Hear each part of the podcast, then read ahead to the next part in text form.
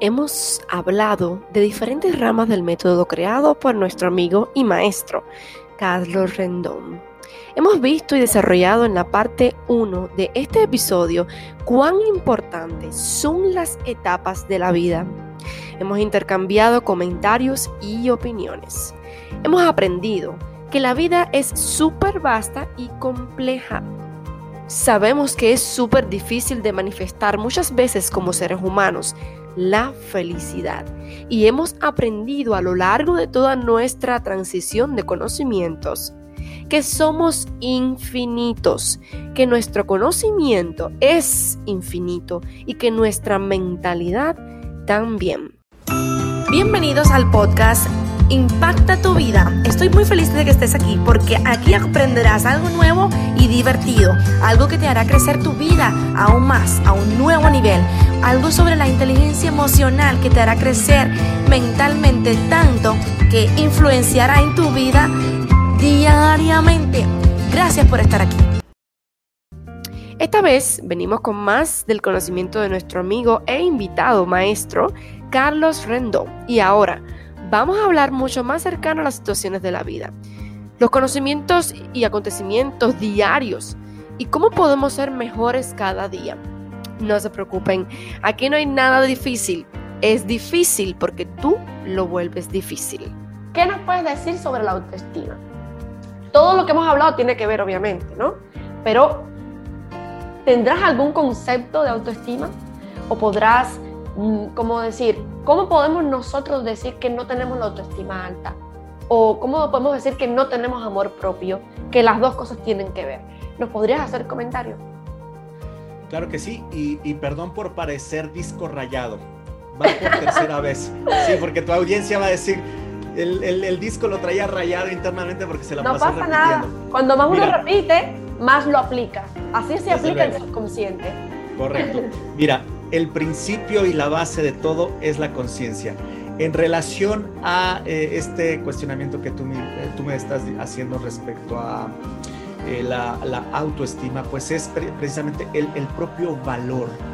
Y el propio valor o la autoestima pienso que es uno de los grandes desafíos y retos de todo individuo en el planeta Tierra, porque no les han enseñado otra vez, no les han enseñado la verdad respecto a ellos mismos. Cuando tú le enseñas la verdad respecto a ellos mismos, eh, automáticamente y por consecuencia, vaya, necesaria es que tienes a un individuo con una autoestima sana, con una autoestima, vaya, no quisiera yo incluso decir alta, pero tiene una sana autoestima. Con esto, ¿qué quiero decir? El propio valor. Empiezo con otra vez con el ejemplo. No me falta nada. No, no me ha hecho falta nunca nada, en ningún sentido, porque puede haber gente que diga, me faltó instrucción, me faltó educación, me faltó un padre, me faltó una madre, me faltó, me faltó una patria, me faltó me faltó más oportunidades, más canales, más... No, no te ha faltado nada, no necesitas nada más que una sola cosa. Y la única cosa que tú necesitas es pensar bien respecto de ti mismo. Y pensar bien respecto de ti mismo es saber que eres un ser mental, bueno, verdadero, amoroso, amable, talentoso, eh, todo lo que te puedas colgar. Y si puedes hacer una lista de más de 100 eh, características, estaríamos quedándonos cortos acerca de lo que ese individuo es. Entonces, cuando tú haces un ejercicio y los invito a que lo hagan, a sentarse otra vez con la libreta y el lápiz y proponerte 100 puntos, 100 características como mínimo, como mínimo, porque yo de entrada les pediría mil pero vámonos pian pianito, vámonos poquito a poco, de uno hasta, 100. Y entonces cuando tú puedas colocar 100 cosas, soy amable, soy generoso, soy amoroso, soy bueno, soy bondadoso, eh, eh, soy rico. ¿Por qué? Porque también ya expandí mi conciencia respecto a, tengo comida, tengo un techo, y tengo quien me dé los buenos días y para mí eso es riqueza. Y entonces cuando tú vas otra vez expandiendo la conciencia en ese sentido, no hay forma, no hay forma de que una persona esté deprimida, de que una persona tenga baja autoestima. La baja autoestima es simple y sencillamente otra vez esa falta de desarrollo de conciencia, en este caso, de sí mismo. De mí mismo.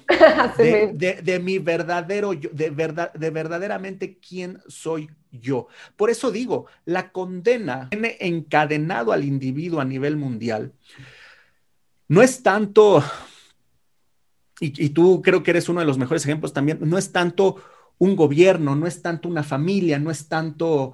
Eh, el haber nacido en, una, eh, en un barrio con pocas posibilidades, en una sociedad, porque en realidad cuando tú ya te tienes en la palma de la mano, sabes que eres causa, sabes que todo lo bueno llega a ti, si amas pensar y sentir solo el bien, es decir, que no seas de mente dual, a veces dándole realidad a eh, la enfermedad, a la pobreza, al eh, pecado para los religiosos, a si tú eres de una sola mente, de una sola mente que a cada momento reconoce solo lo bueno, necesariamente regresará a ti solo lo bueno. Y empezará una purga, empezará una purga, empezará, empezarás a, eh, a juntarte menos eh, con ciertas personas. Y no es necesario que las corras de tu vida.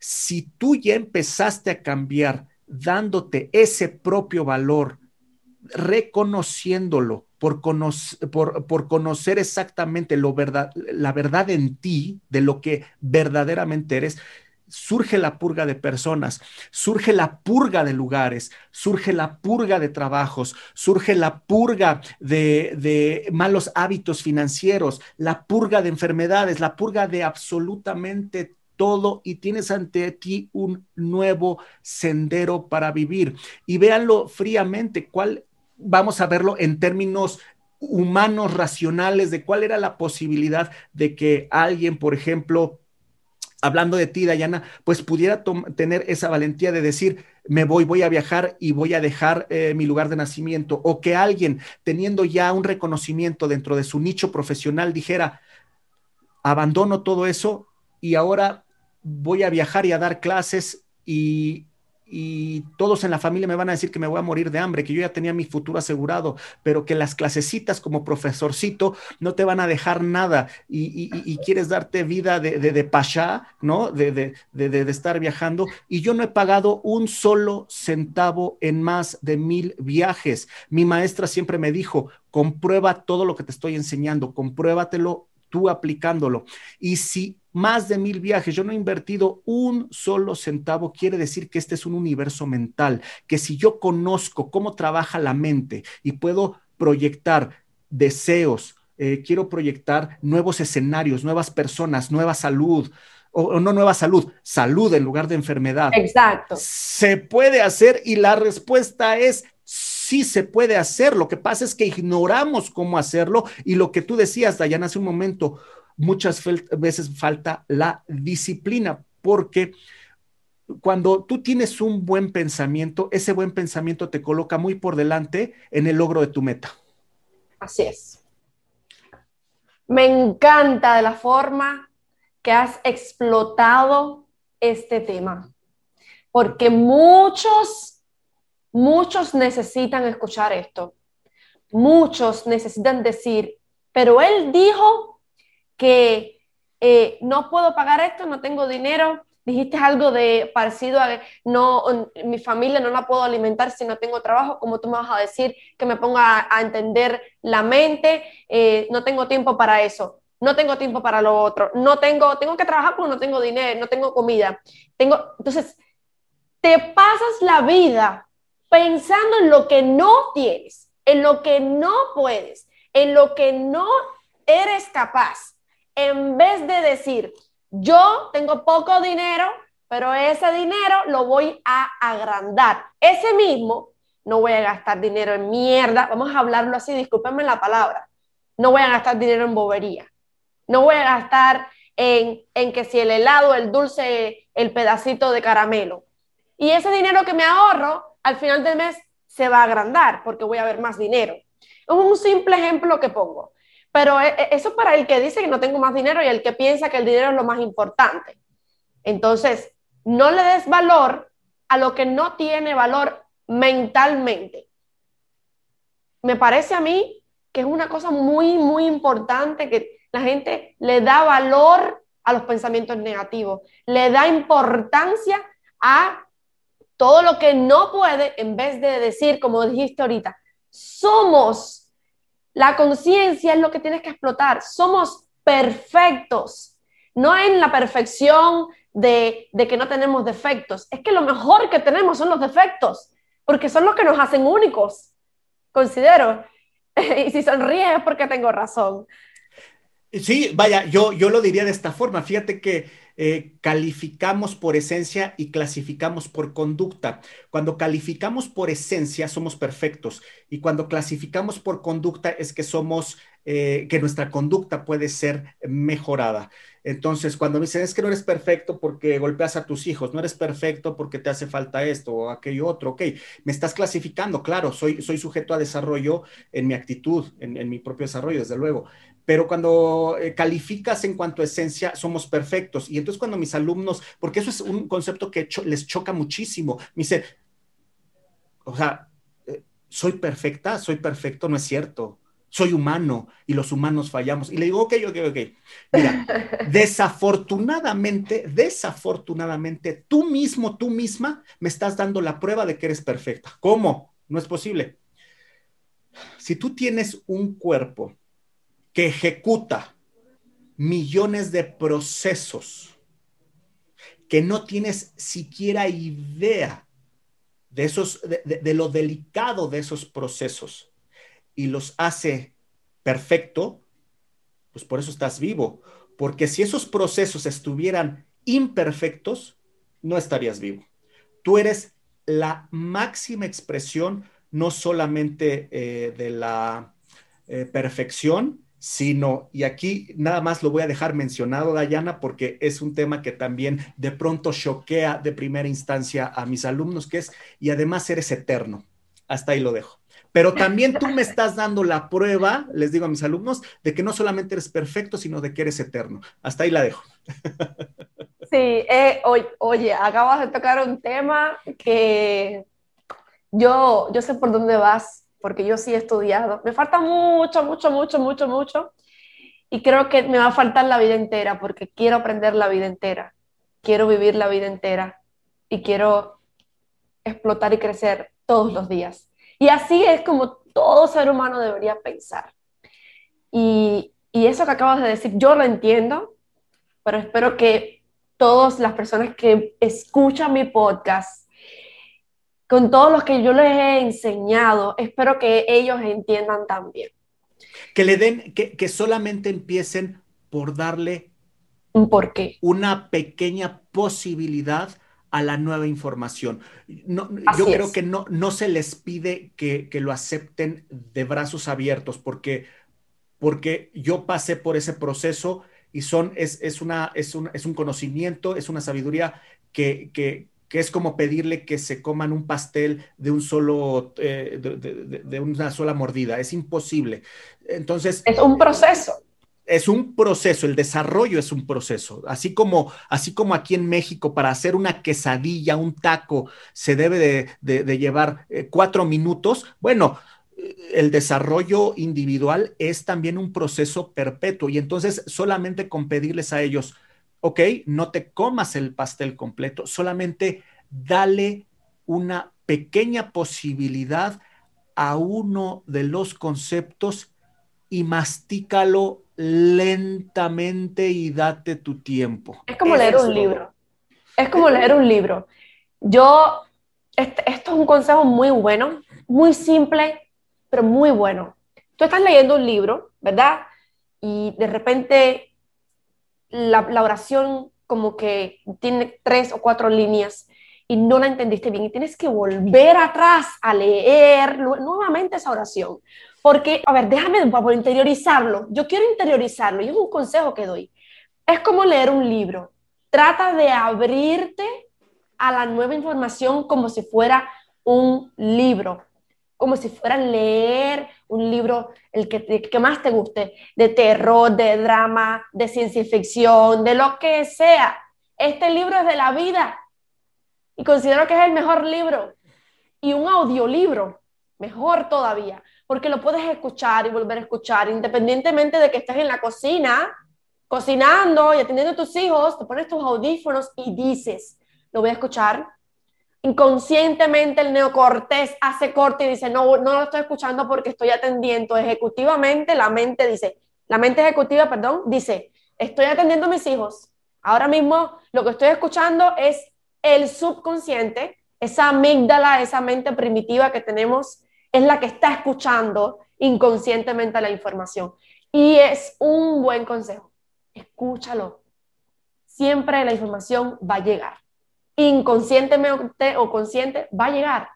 Lo vas a aplicar tal vez muchas veces sin darte cuenta porque lo escuchaste inconscientemente. Y es así. Entonces, dale oportunidad a tu conciencia de crecer. Y ese es el consejo. Si, si tu audiencia se generó este podcast, se generó a Dayana, se generó esta información, no es casualidad, es causalidad y quiere decir entonces que si lo están escuchando no es porque no estén preparados, porque porque seguramente esta información cruzó muchas veces antes ante ellos, pero si ahora está volviendo a estar frente a ellos y la están escuchando y está llamando su atención, aunque puedan estar renuentes, aunque pudieran no entender del todo, aunque lo que sea, pero quiere decir que entonces ya están en su momento, ya están eh, listos para emprender este, este, este nuevo sendero. Y porque de no haber, de no estar eh, listos, no, no, se toparían con este episodio, no se toparían con esta, con esta información. Este mundo no, no, ya lo decía también, también Alberto Einstein, el, el universo no juega a los dados. Es decir, este universo no es de casualidades, es de causalidades y vuelvo otra vez. La causa, la causa es mental. Si yo me estoy poniendo esto ante mí, es porque yo ya estoy listo y tengo la respuesta. Mira, uno nunca se va, uno nunca va a tener un problema si no tiene ya la respuesta. Porque sería una injusticia de tu mente para con tu mente plantearte un problema del cual no tuvieras ya la solución. Si tienes el problema, significa que ya tienes la solución. Si ya te hiciste consciente del problema, es que ya tienes la solución. Mira, yo siempre pongo este ejemplo a mis alumnos. Para, para muchas personas va a estar muy duro de escuchar, va a decir, ¿cómo tú vas a decir a mí que yo tengo un problema y ya tengo la solución? Si no, tuvieras la solución, si no tuvieras la solución, no tendrías el problema. Mira, es muy fácil. A mis alumnos les, pongo dos ejemplos. El primero es, mira, cuando tú a un niño de educación básica que está aprendiendo a sumar eh, y a leer, eh, le pones una ecuación eh, de segundo grado, de esas ecuaciones que, mezclan letras con números, ¿no? 2A más 3B igual a... Esas son las ecuaciones. Cuando tú se lo pones a un niño de educación básica, lo va a ver y va a decir, ¿Cuál es el problema? Se equivocaron. Mira, no puedes juntar números con letras. Mira, mira mis cuadernos, 2 más 2 es igual a 4 y la oración de yo amo a mi mamá es con puras letras. Tú estás confundido, están, están, están revolviendo. Más bien estás equivocado, no, no hay ningún problema ahí. Pero el que ha desarrollado el conocimiento de las matemáticas a ese grado reconoce que ahí hay un problema que se puede resolver mediante cualquier método matemático. Y el segundo ejemplo, 5 por 5 pongo en el, en, el pizarrón con mis alumnos, 5 por 5 igual a 27. Y yo les pregunto. ¿Cuál es el problema? ¿Qué te está dando el problema ahí? 5 por 5 igual a 27. ¿Qué te está dando el problema en eso que puse en el pizarrón? Y la mayoría de mis alumnos, si no es que todos, me dicen, pues el 27, el 27 me está dando el problema. Y te digo, no. No, claro que no. Yo creo que, déjame, no quiero equivocarme, no quiero equivocarme, pero el problema es la persona que lo escribió que está equivocada. el problema te lo está dando el 25, porque conoces la verdad, sabes que ahí hay un problema. Entonces, tú reconoces un problema porque conoces la solución, porque conozco el 25 porque me he hecho consciente del 25. Sé que 5 por 5 no es 27. Lo que me da el problema es la respuesta verdadera. Lo que me da el problema al 5 por 5 igual a 27 es que conozco el 25. Entonces, tu mente jamás te va a poner un problema de la índole que sea frente a ti si no te ha dado ya la respuesta, porque es, porque es imposible que tú reconozcas un problema si no has conocido o no tienes ya la respuesta. Es imposible. Ahora, lo que no sabemos ver es la respuesta. Lo que no sabemos eh, identificar es la respuesta, porque vamos a, un hecho de la vida real, no un hecho tan eh, eh, como el del niño y el de las matemáticas, porque no lo podemos llevar como a la vida real. Y quiero poner un ejemplo de la vida real para que las personas como que se sientan identificadas. Vas a decir, pero ahora cómo yo puedo pasar ese ejemplo que puso él a mi vida real. Y un ejemplo es que tú tienes un problema con tu esposo o tu esposa y tuviste una discusión.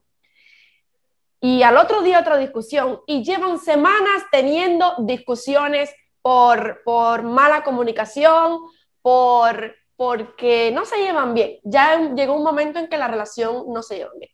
Y tú dices que tienes problemas en tu relación, es porque tú sabes cuál es la solución a ese problema. Ay, yo vivo con este problema todos los días, Dios mío, y no sé qué hacer. Sí sabes qué hacer. Sí sabes lo que te duele, hacer lo que tienes que hacer. Lo que te molesta es actuar y tener coraje y valentía para hacer lo que tienes que hacer. Entonces, lo que tienes que hacer es liberarte de todo mal, como dice la Biblia. Vamos a llamar a la Biblia también aquí. Todo mal, tú tienes que saber cómo enfrentarlo y debes tener valentía en, en ciertos y determinados momentos. Si tú tienes un problema de economía y no sabes cómo vas a pagar tu mensualidad de renta porque no tienes un trabajo, tú sabes lo que tienes que hacer. ¿Qué es lo que tienes que hacer? Dialogar, saber comunicarte con la persona que te cobra, porque todos somos seres humanos y todos somos espirituales y como es el núcleo, ya que lo dijiste, todos tenemos la posibilidad de decirte, ok, te doy una semana más, ok, eh, tienes esta posibilidad. O mira, tengo un apartamento más barato en el cual tú puedes tal vez poder al mes pagar tu renta. Entonces, siempre hay solución. Lo que pasa es que no tienes esa valentía y ese coraje de actuar en consecuencia de tus problemas. Mira, eh, yo, yo cuando vaya, el, reto, el desafío que tú me, planteas, desde luego que es uno de los grandes temas comunes con las personas que se acercan este, también a mí.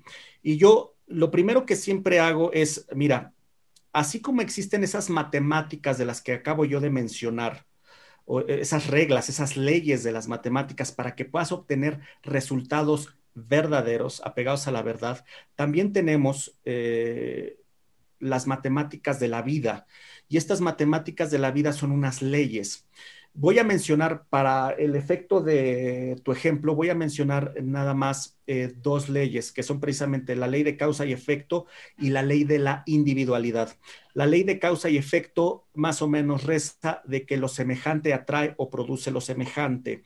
Y por lo que se refiere a la ley de la, eh, de la individualidad, eh, reza de la siguiente manera. La ley de la individualidad dice, eh, la vida, mi vida es enteramente o distintamente individual porque nadie puede pensar ni sentir por mí.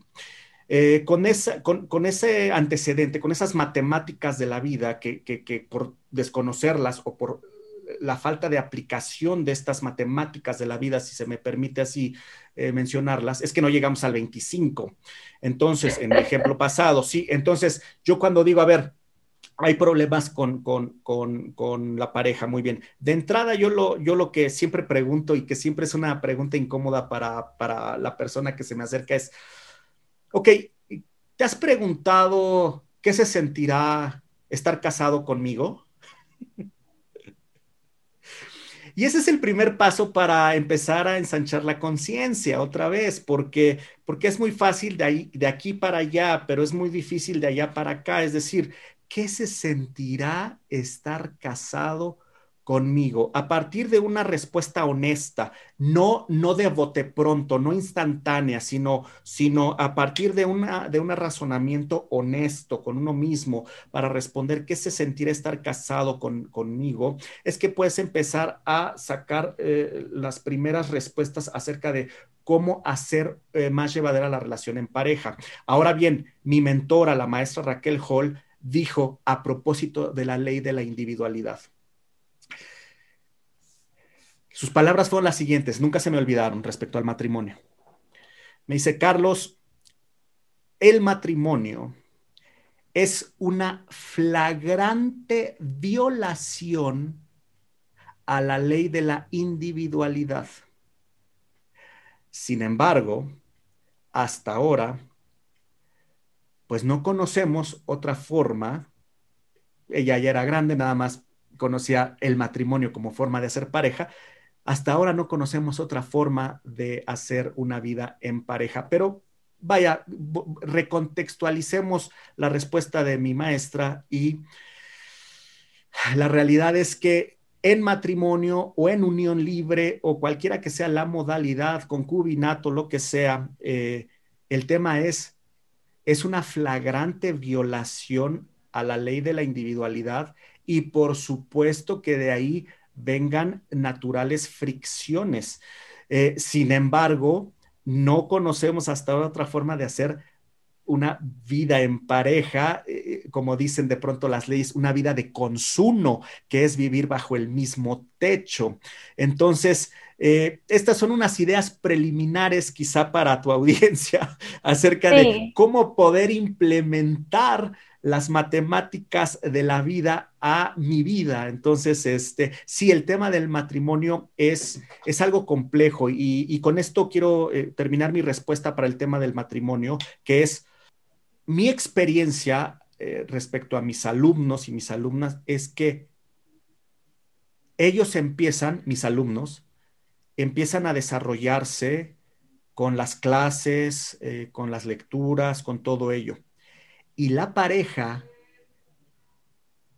no se logra desarrollar a esa misma velocidad, lo que trae como consecuencia que eh, a los pocos años eh, acaban habiendo divorcios en, dentro de mis alumnos por esa situación ya no les ha sido más sostenible que la pareja, ya sea él o ella, no haya ido a la velocidad que ellos se empezaron a desarrollar, porque al final del día, pues eran unos cuando se conocieron, unos cuando se casaron, pero en el sendero de la vida en pareja, quizá uno fue un poco más rápido y hace que se vuelva, y no es malo, o sea, pero hace que se vuelva insostenible una vida de consumo, una vida de vivir bajo el mismo techo. Hay personas que me han dicho, no, no, Carlos, este, si hay amor verdadero y hay la intención y es para siempre, para toda la vida, debiera poderse... Eh, ser, capaz.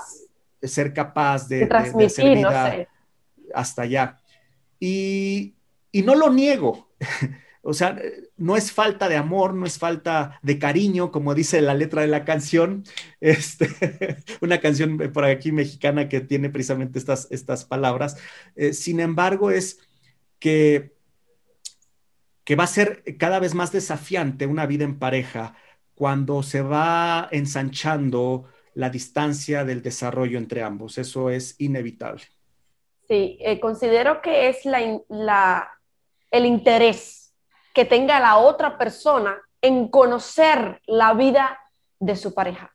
Si esa pareja está en el camino del sendero, como tú dices, del crecimiento en todos los sentidos y esa persona ya va a un nivel incalculable comparado con la otra, es lo único que va a salvar a esa relación, y lo digo por experiencia personal con mi esposo, es que la intención y la, la curiosidad que tenga la otra persona de saber por qué has cambiado tanto de pensar, por qué tu forma de actuar y de relacionarte ya no es la misma.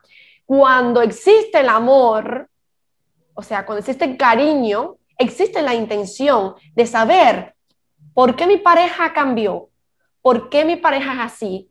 Y entonces ah, ya una, una cosa sigue a la otra, existe la comunicación. Te sientas con esa persona, tratas de ver por qué esa persona, qué te pasa, qué quieres hacer.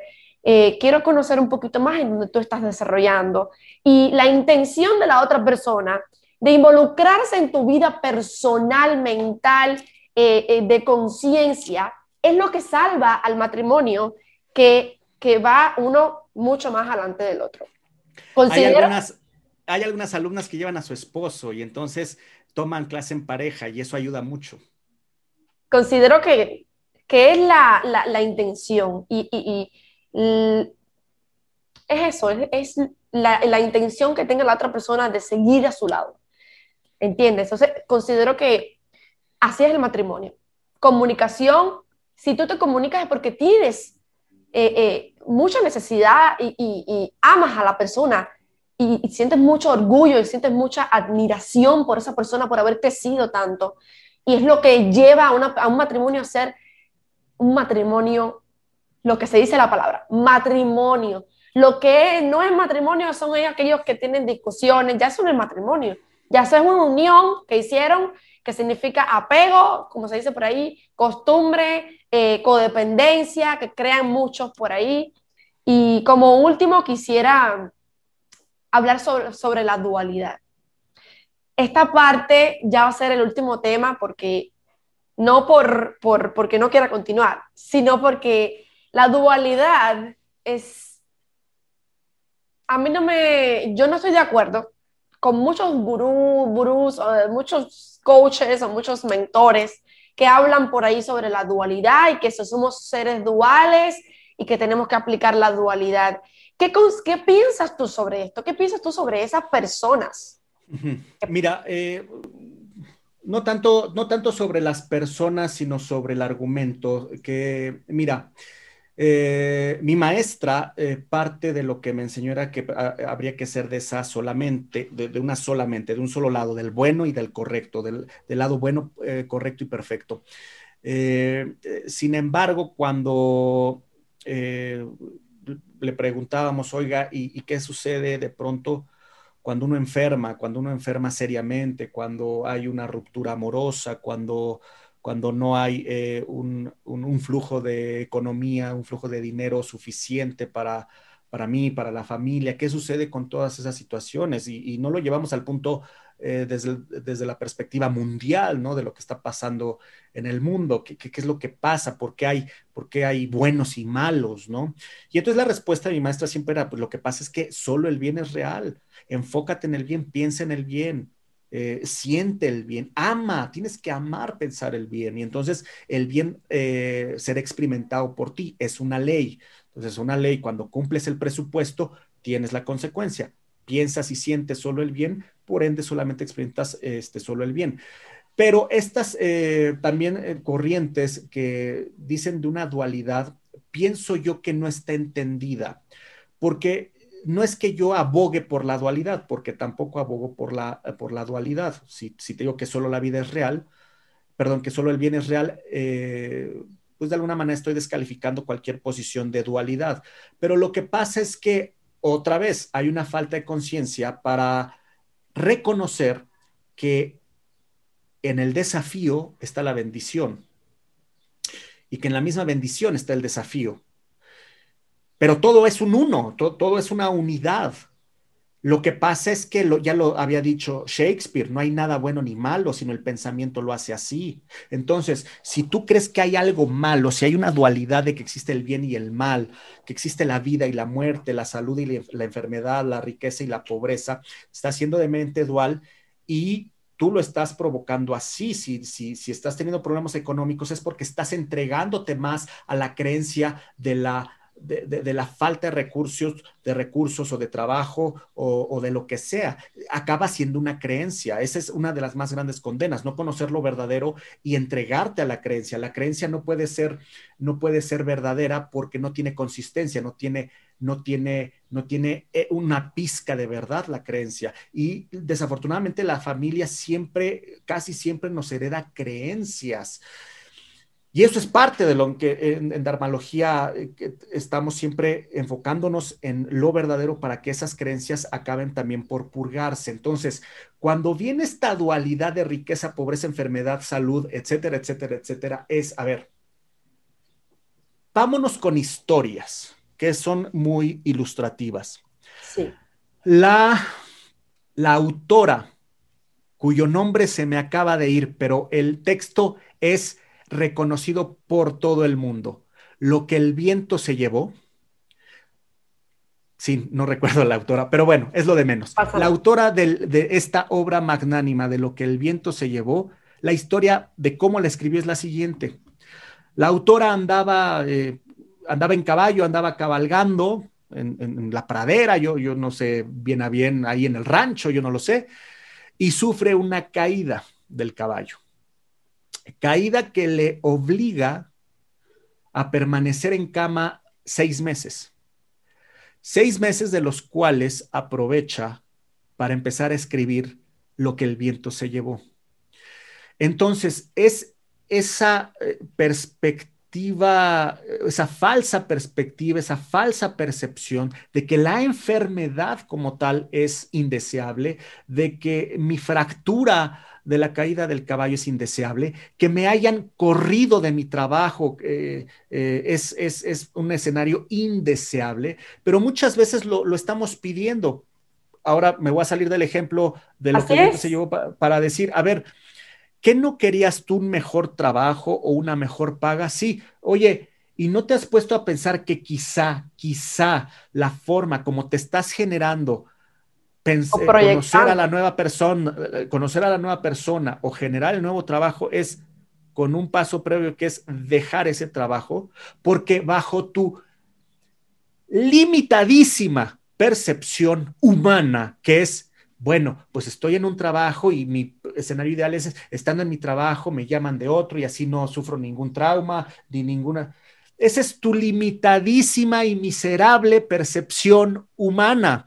Pero cuando lo elevas, lo elevas a lo mental o si alguien se siente más cómodo, lo elevas a lo divino, entonces todo cobra un sentido y como desconocemos precisamente la forma en que nosotros estamos generando nuestro mayor bien posible, entonces es que creemos que la fractura de espalda, eh, la falta de trabajo, y cualquiera que sea el reto o desafío que estemos pasando actualmente es, número uno, un castigo, me lo merezco, ¿hasta cuándo pasará esto? Ya estoy sufriendo demasiado y es hora de que hagamos una transformación de la perspectiva y decir, solo el bien es real. Hay una, hay una aparente, aparente, más no real, aparente dualidad de riqueza, pobreza, salud, enfermedad, etcétera. Pero cuando yo tomo esa aparente desventaja o negatividad o lo que sea para que apoye mis más eh, entrañables sueños, que, que, apoye mi realización, entonces todo se vuelve el bien. para esta autora, para esta autora de lo que el viento se llevó, vaya, esa fractura de espalda fue lo mejor que le pudo haber pasado porque la colocó como la autora y una de las mejores escrituras, escritoras de, la literatura mundial. Entonces, debido a nuestra limitadísima perspectiva en relación a la vida, creemos, creemos, creemos, es una creencia falsa. Creemos que la vida debe de darse de tal o cual manera para que sea deseable, sea una buena vida, sea una vida correcta. Y lo que tú no sabes es que hay una perspectiva universal que te sobrepasa en cuanto, a, en cuanto a visión de cómo darte el mayor bien que seas posible de recibir y sus modos, sus formas, en el 99.99% de las veces no se ajustan a tu limitadísima y miserable visión humana. Así es. Eso es. lo que yo tengo que pensar acerca de la dualidad. Es una dualidad que nos hace aparentemente tener desventajas, tener, tener retos y desafíos, pero la realidad es que están ahí para que haya mayor bien para mí. El ejemplo del escritor es uno y podemos sacar mil ejemplos de retos y desafíos para que... Sí, perdón que te, te interrumpir, pero, un ejemplo simple, y yo siempre pongo mi ejemplo. Soy una persona que vive enseñando a los demás desde mi ejemplo para que ellos me vean como ejemplo y no vean que estoy inventando historias. Es, es muy cierto que yo, como cubana, me fui de mi país y llegué a parar a un país que no es un país desarrollado al 100%, pero que es un país más justo que el mío, pero igual no es, no, habría querido que fuera un país mejor. No sabía cómo era este país, pero fue una salida y en ese momento dije, uy, mm, no sabía que este país era así. Y llevo dos años viviendo en este país. Y me, me, me fascina haber vivido estos dos años de aprendizaje, porque ya estoy lista para vivir en el verdadero desarrollo. Ya yo puedo mañana coger un avión y vivir en el verdadero desarrollo. Y no estoy hablando económicamente. Estoy hablando del verdadero desarrollo en cuanto a personas que tienen mejor percepción de las cosas, que tienen mejor calidad mental, calidad de conciencia, como tú dijiste, que tienen mejores perspectivas y con las cuales yo me quiero relacionar. Porque esa es la otra, tu círculo de relaciones son los que te identifican y he aprendido. Perdón, eres el promedio de las cinco personas con las que pasas más el tiempo. En todos exacto, exacto. Y puedo decir que no me arrepiento de nada malo que me haya pasado, porque no fue nada malo. Fue todo lo que me pasó, fue a favor de mi crecimiento. Si a mí no me hubiese pasado haber tenido un novio en Cuba, que me maltrataba, porque vamos a hablar, sí, vamos a ser ciertos, y no, no físicamente, pero sí emocional, yo no hubiese crecido emocionalmente. Y hubiese sido cualquier otra estúpida muchachita o, o adolescente, porque eso fue en la adolescencia. Entonces yo agradezco a la vida y a las oportunidades y a las situaciones, circunstancias, lo que como lo quieras llamar, que haya pasado por mi vida esa situación positiva en ese momento, yo no lo vi como algo positivo porque la estaba pasando mal, pero no es no fue nada malo. Porque cuando yo salí de ahí y me vi en tercera persona, dije, yo no soy la mujer que soy hoy si yo no hubiese pasado por eso. Entonces, y además mi mamá lo estaba viendo, mi mamá, siempre tenemos un ángel. Es como decir, siempre tenemos alguien que sí ve esa parte buena y se sienta y dice, esto está pasando así, está pasando así, eh, considero esto, considero lo otro. Y siempre estamos cerrados porque pensamos que lo que quieren es nuestro mal, porque pensamos que somos seres duales. Y realmente no. Nadie va a querer tu mal. Y el que se sienta para desearte el mal, jamás y nunca va a ser por algo malo. Si esa persona tiene el deseo que tú te pase algo malo, al final nunca te va a pasar nada malo, porque incluso aunque te pase algo negativo, siempre va, a ser para algo positivo, siempre va a ser para una oportunidad, siempre va a ser un desafío para emprender, siempre va a ser para crecer, siempre va a ser para mejorar tu calidad de vida, para cualquiera de esos aspectos o muchos más, que no tengo ahora límite de, expresar cuán buen puede ser una mala, y no voy a decir hasta mal, una situación. Cuando hay un problema, no existe problema como tú dices. No existe problema, porque cada problema tiene oportunidad, tiene una enseñanza. Cada fracaso es una felicidad. Yo te voy a decir, si, oye, si te hago la historia de mi vida, yo soy una, una persona felizmente fracasada.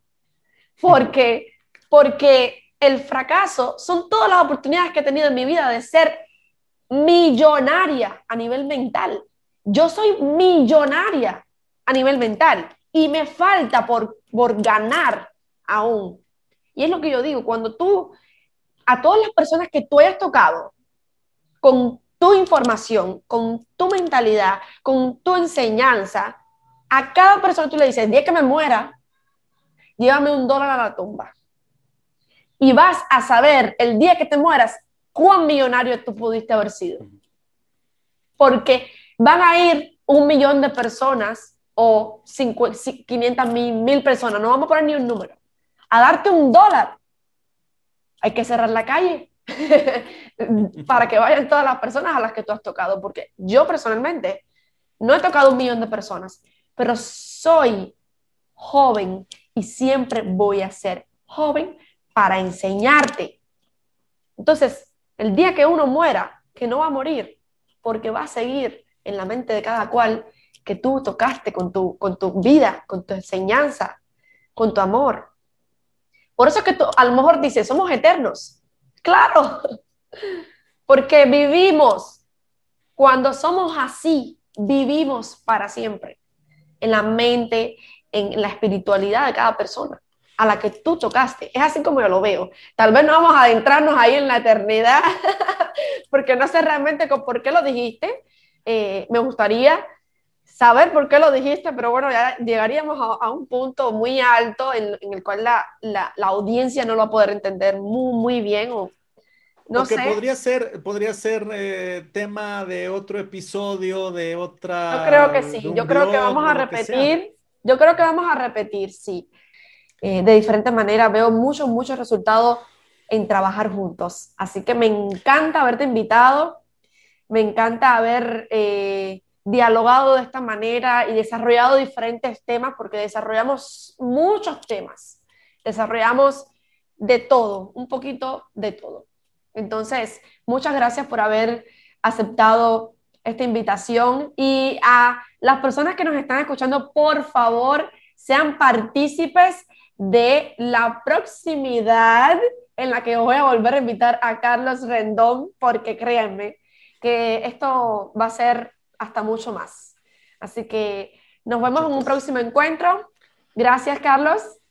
Gracias a ustedes, gracias a ti, Dayana.